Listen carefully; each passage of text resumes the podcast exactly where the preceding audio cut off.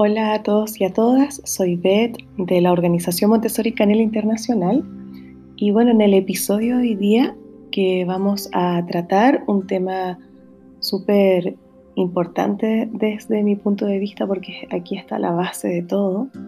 Eh, me refiero a la edad de 18 a 36 meses y en el área en el que vamos a trabajar hoy día, algunas entrenadoras internacionales le denominan psicosensorio motriz.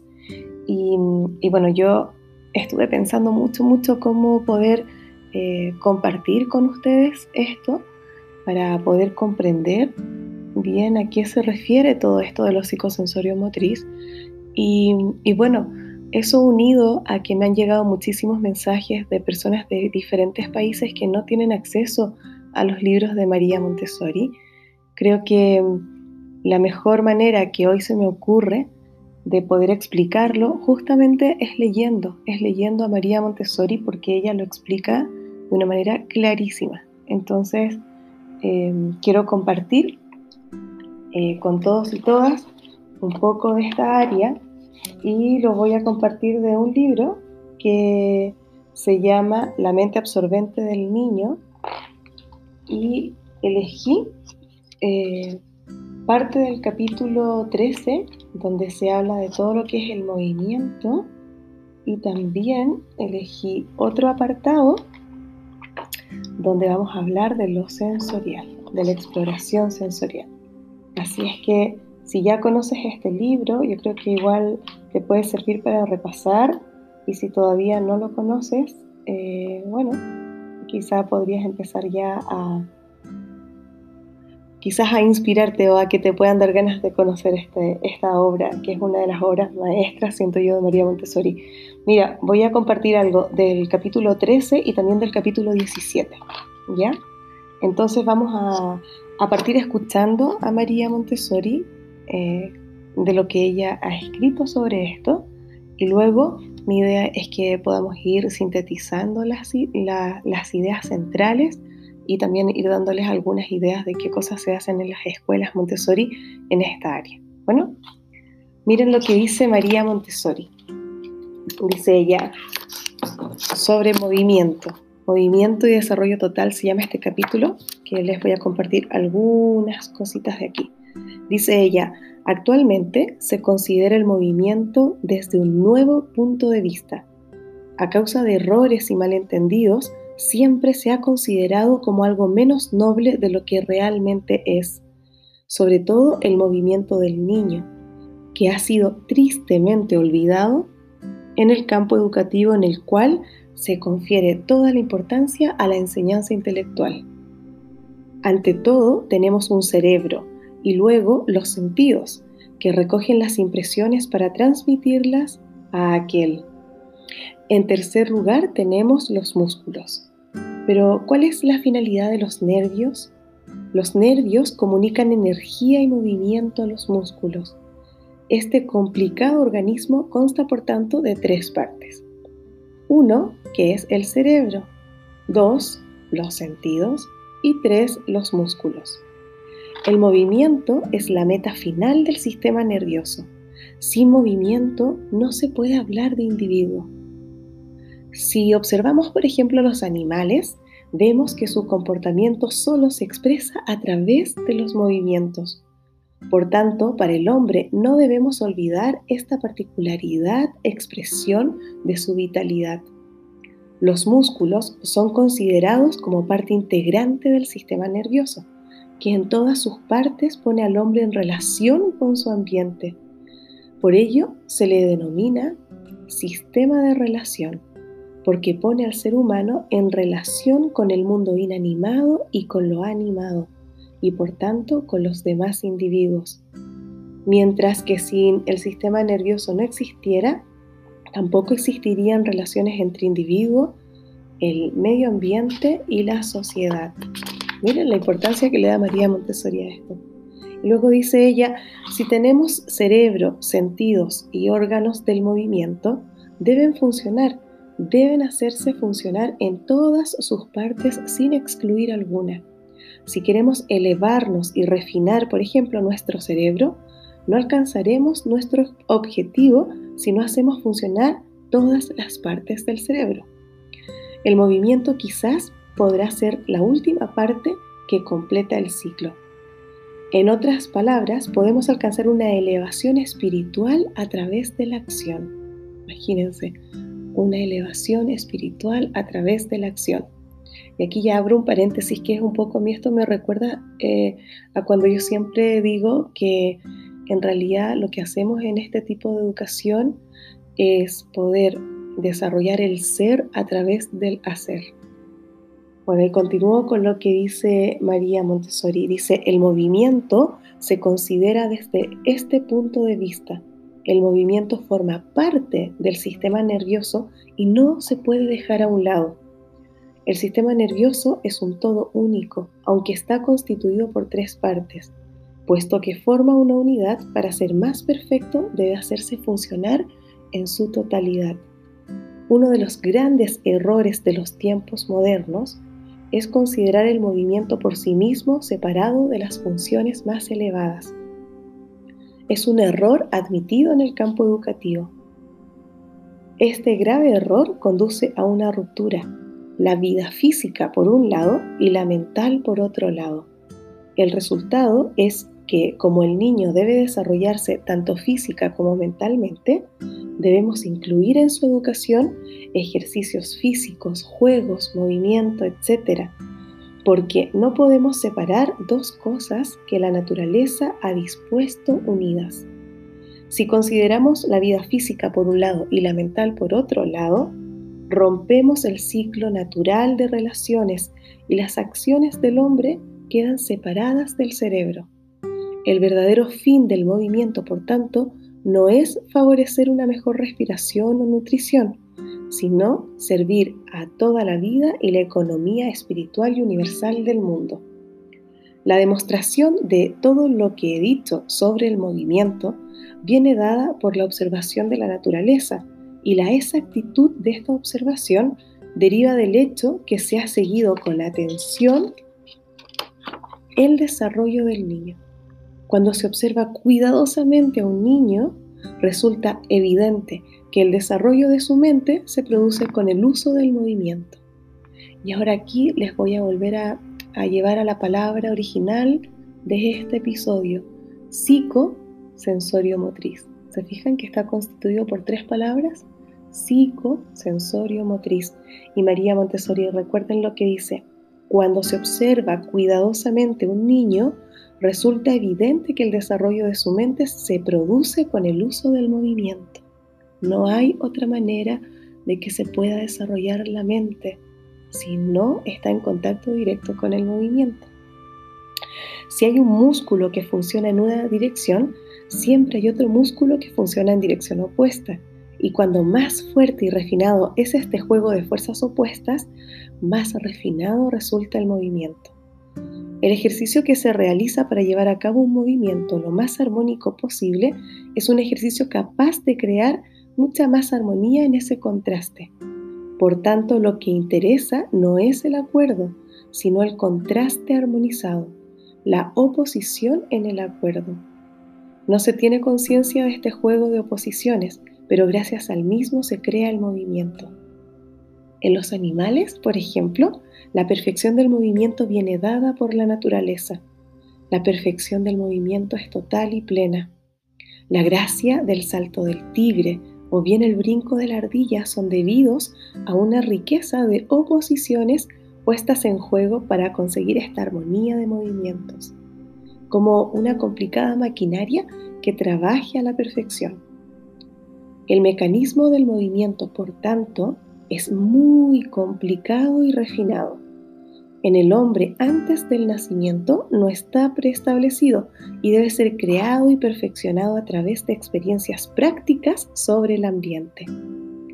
Esta coordinación de movimiento no se encuentra realizada, debe ser creada y construida por la psique. En otras palabras, el niño crea sus propios movimientos y una vez creados, los perfecciona.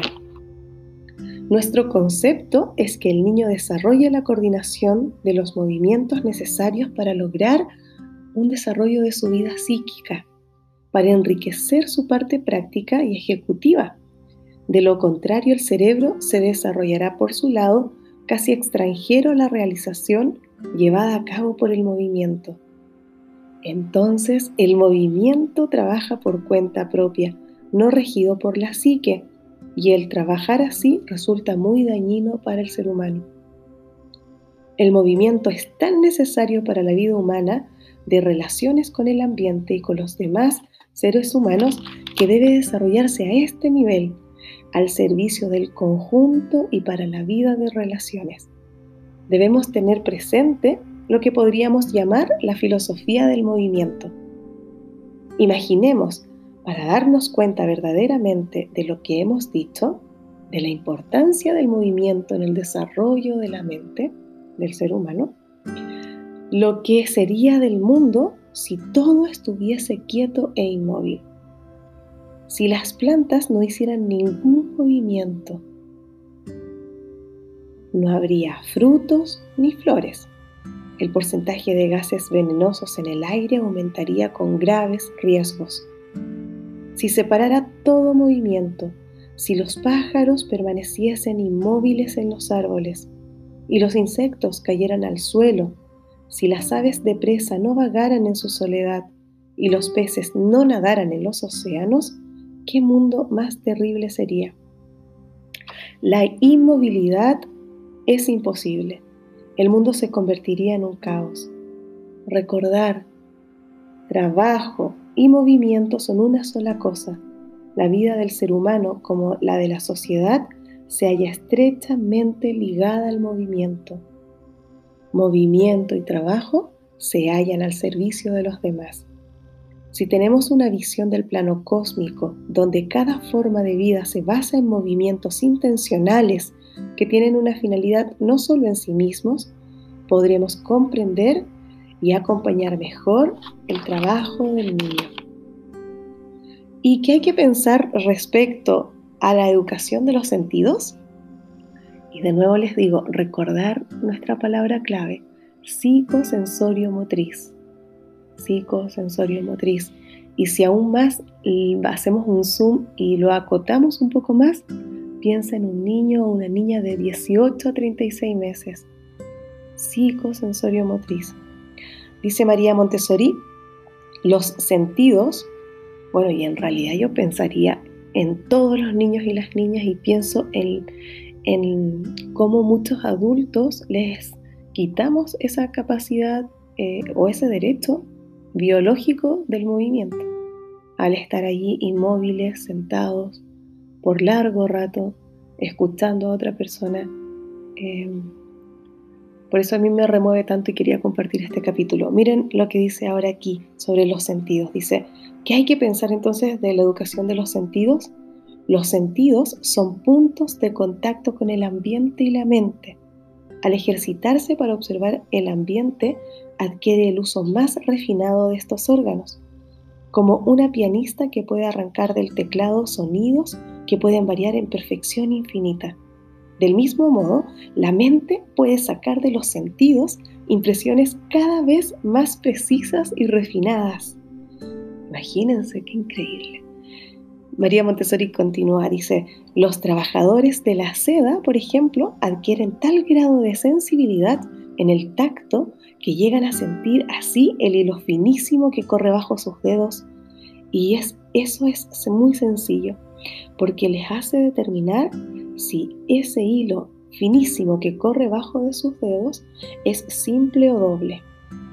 Hay pueblos primitivos que oyen los rumores más imperceptibles producidos por serpientes u otros animales feroces.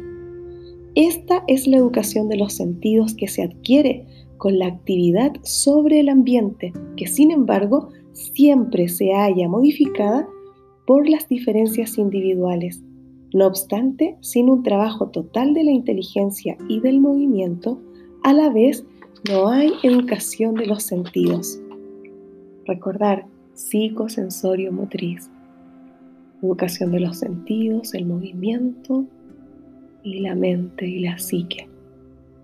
Y ya para finalizar un poco lo que quiero compartir de este libro, eh, María Montessori dice, este mismo ambiente se enriquece a medida que cada vez es más capaz de percibir diferencias más sutiles entre las cosas. Porque las cosas que no se perciben es como si no existieran. Con los materiales sensoriales damos una guía, una especie de clasificación de las impresiones que se pueden recibir de cada sentido. Los colores, los sonidos, los rumores, las formas y las dimensiones, los pesos, las impresiones táctiles, los olores y los sabores. Sin duda, esta es también una forma de cultura que atrae la atención a la vez sobre sí mismos y sobre el ambiente y es una de estas formas de cultura que conducen hacia el perfeccionamiento de la personalidad, como el lenguaje y la escritura. Es decir, que enriquecen las potencialidades naturales. Los sentidos, los exploradores del ambiente, abren la vía al conocimiento. Los materiales para la educación de los sentidos son como una especie de llave para abrir una puerta a la exploración de las cosas externas como una luz que hiciera ver más cosas y más detalles que en la oscuridad. En el estado inculto no se podrían ver. Al mismo tiempo, todo lo que tiene relación con las energías superiores se convierte en un estímulo que pone en movimiento las fuerzas creativas, aumentando los intereses de la mente exploradora. ¡Wow! Es que me parece Increíble cómo María Montessori tiene esta claridad, imagínense, dice ella, que todo esto enriquece las potencialidades naturales. Y ahí yo me pregunto muchísimo, ¿cómo es posible que, que a niños y a niñas permanezcan tanto tiempo inmóviles, inmóviles escuchando, inmóviles siguiendo órdenes, inmóviles pero no por una cuestión de quietud y de calma, sino que inmóviles porque una normativa les impide moverse. Nosotros ni siquiera los adultos logramos cumplir eso y, cuando tenemos que hacerlo, creo que, rendimos mucho menos en todo lo que nos proponemos. Mente, cuerpo y espíritu. lo psíquico tiene que ver también con ese desarrollo eh, vinculado a las emociones, vinculado a la trascendencia, vinculado en algunas culturas también le llaman al alma. Y creo que, que eso es algo que nos tiene que hacer pensar mucho. Y cuando hablamos de psicosensorio motriz, que es este término que nosotras continuamos utilizando y que lo hemos eh, también ¿no? adoptado a partir de todas las enseñanzas de Carolina Gómez del Valle, eh, ella nos explicaba que era muy difícil separar las áreas curriculares menos en 0 a 3 años porque están ahí muy, muy conectadas entre sí. Y, en realidad las áreas se van como mezclando. Es, muy difícil y es muy sutil la diferencia entre una área y otra. Y como tenemos que hablar de esto, yo quiero invitarlos a, bueno, a pensar y a repensar cómo es mi relación con niños y niñas de 18 a 36 meses cómo son los niños y las niñas de 18 a 36 meses que ya están en todo un espacio de un desarrollo psicomotor grueso y a la vez un desarrollo psicomotor fino, con un, que van desde un lugar de, de creación, de exploración, de darse cuenta de una manera muy intuitiva, muy inconsciente, de lo que sucede a su alrededor a partir de toda esta conexión, como bien dice María Montessori, a partir de, todo lo que tiene que ver con lo sensorial. Por eso es que es tan importante los sentidos, dice María Montessori, son los exploradores del ambiente que abren la vía a cualquier conocimiento. Y entonces nos preguntaremos qué cosas se hacen, qué cosas se pueden promover. Por ejemplo, a nivel del, desarrollo psicomotor grueso, una de las cosas que más se promueve en 18 a 36 meses son las caminatas libres son las caminatas sensoriales, las caminatas que, tienen allí un vínculo directo con el exterior, con la naturaleza, pasar muchísimo tiempo al aire libre y caminando, hacer caminatas donde aprovechamos de charlar, de cantar, de observar. Cuando hablemos ya de comunidad de adolescentes se van a dar cuenta que ahí ya no hay caminatas sensoriales, sino que las caminatas son eh, intelectuales y se hacen también muchísimas caminatas donde se comparten eh, muchos otros conocimientos desde otro lugar. También hay, hay unos juegos de equilibrio, hay barras de equilibrio, en, por lo general barras para colgarse. Eh, nosotros en Chile decimos resbalín, que, que, pueden deslizarse, que pueden trepar y deslizarse. Es súper importante que tengan de manera accesible, de manera permanente esto. En algunos colegios lo tienen dentro del ambiente interior eh, en otros eh, también tienen disponibles estas estructuras en los espacios intermedios, que serían las terrazas, por ejemplo. Y por supuesto que cuando se diseña el exterior es súper importante contar con todo este tipo de, estructuras. También es muy importante para el desarrollo psicomotor grueso eh, estar en una etapa en todo lo que tiene que ver con los desplazamientos y de diferentes formas, por ejemplo, con los triciclos con estos desplazamientos sobre ruedas. Es algo también muy importante y el arenero, por supuesto, no nos podemos olvidar de todo lo que desarrolla eh, ese contacto con, con, con, lo natural, con algo pasa con los areneros y el agua. El otro día hablaba con Alexandre Murot, bueno, que él es el director de El Maestro es el Niño y me hizo pensar mucho porque él decía que había un contacto, una, cosa, una cosa mágica a nivel de la atención y la concentración cuando un niño o una niña está en la playa. La, energía, la capacidad que tienen los, los lapsus tan largos de, concentración que logran eh, desarrollando muchos juegos, desarrollando una exploración natural, es algo impresionante. Luego, si vamos a pensar en el desarrollo psicomotor fino, por ejemplo, aquí vamos a encontrar muchos objetos para poder embonar, por ejemplo, cilindros, cubos, van a ver así como distintas estructuras también para ensartar. Y aquí, para que se hagan una idea, por ejemplo, podría estar el asta vertical con aros, ¿verdad? Que es una estructura que vas poniendo eh, el movimiento desde arriba hacia abajo. También hay astas horizontales, por ejemplo, con cuentas. También hay, hay que tú puedes poner eh, cuentas con, con, agujetas, como dicen en México, donde vas ensartando estas cuentas que pueden ser medianas, grandes. Ahí hay que ver mucho el tamaño según el niño. Otra cosa que se hace mucho para desarrollar eh, todo lo psicomotor fino, el movimiento fino, es el ejercicio, por ejemplo, de abrir y cerrar botellas, el de atornillar y desatornillar, todo lo que tiene que ver con tornillos y tuercas, martillar, eh, cuando trasvasamos con cuchara, vaciar también semillas de un recipiente a otro, el agua. Otro ejercicio, por ejemplo, que se ve mucho es cuando preparan los floreros, porque ahí es importante aprender a vaciar con embudo, y otro movimiento fino que algunos niños ya de, 18 a 36 meses te lo van pidiendo, que es más complejo, es todo lo que es trasvasar con gotero, ¿sí? con un cuentagotas. Eso yo creo que son cosas muy importantes de tener en cuenta. Y luego si nos referimos solo a lo psicosensorial, eh, aquí pues ya sí que hay cinco principalmente eh, sentidos que se van a trabajar, a diferencia de casa de niños que ya se incluyen eh, otros sentidos complejos principalmente aquí, por ejemplo, en lo visual, eh, es muy importante ver, por ejemplo, las figuras geométricas que embonan, los, puzzles o rompecabezas.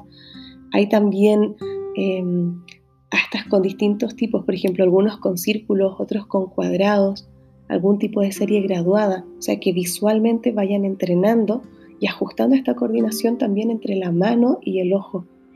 Eh, a nivel de lo auditivo, por ejemplo, hay cosas que, que, son cosas muy cotidianas que los niños ya de por sí eh, escuchan y que nosotras al igual ni siquiera nos damos cuenta, como por ejemplo los sonidos del ambiente. Eso es algo que, que sí que es muy importante crear juegos y crear instancias y también nosotras estar muy presentes porque los niños y las niñas perciben sonidos que nosotras no somos capaces de escuchar. Entonces muy atentos a, a eso para que cuando un niño te lo, manifieste, eh, nosotras podamos estar receptivas a, eso. También eh, muchos instrumentos, principalmente de percusión, son los que usamos más en esta edad de 18 a 36 meses. A nivel de lo táctil, yo les podría decir que hay tres cosas como muy claves que usamos. Una son las, bolsas de sorpresa, ¿verdad? Que es el reconocimiento de todo lo que hay eh, dentro de bolsas. También hay unos sólidos geométricos que son simples, son pequeñitos. No son los, los sólidos geométricos eh, de casa de niños de taller que son los azules, sino que son unos más pequeñitos de color madera por lo general. Y también en lo táctil trabajamos e intencionamos muchas propuestas y juegos para eh, lograr reconocer texturas y la temperatura, la diversidad de temperaturas que pueden haber en el ambiente, en diferentes objetos del ambiente. A nivel del gusto es una etapa súper delicada que hay que cuidar mucho porque son muy sensibles a las texturas y a los sabores.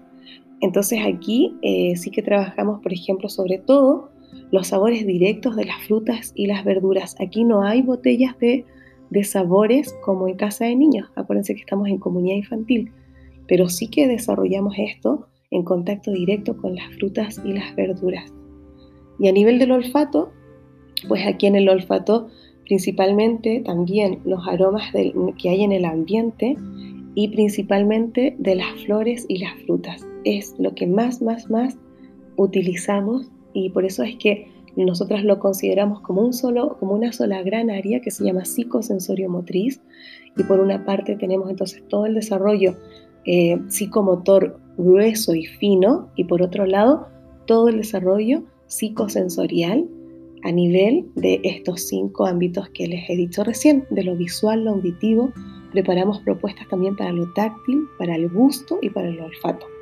Así es que, bueno, yo creo que con esta primera aproximación en palabras directas de María Montessori de su libro La mente absorbente del niño, donde habla de la importancia vital para el desarrollo de la mente, todo lo que tiene que ver con la exploración sensorial y el movimiento para para el desarrollo de la psique, de la psique humana, creo que esto es una cuestión clave. Y, bueno, yo las invito que al igual ahora que ya han acabado, eh, que hemos acabado este episodio, que lo estamos acabando, y si tienes un ratito más, vuelve a retomar esos conceptos porque seguro que cuando ya veas a un niño o a una niña, no vas a poder volver a mirarle igual. Y ahora vas a tener mucho más fundamento desde unas bases biológicas, que es lo que nos habla María Montessori, sobre el por qué el movimiento es necesario y por qué el movimiento, digamos que cuando un niño se mueve, no es, no debería sorprendernos, nos debería sorprender al revés. Un niño o una niña que ha sido reprimido a tal punto que luego no logra conectar con su propio cuerpo, con su propia mente.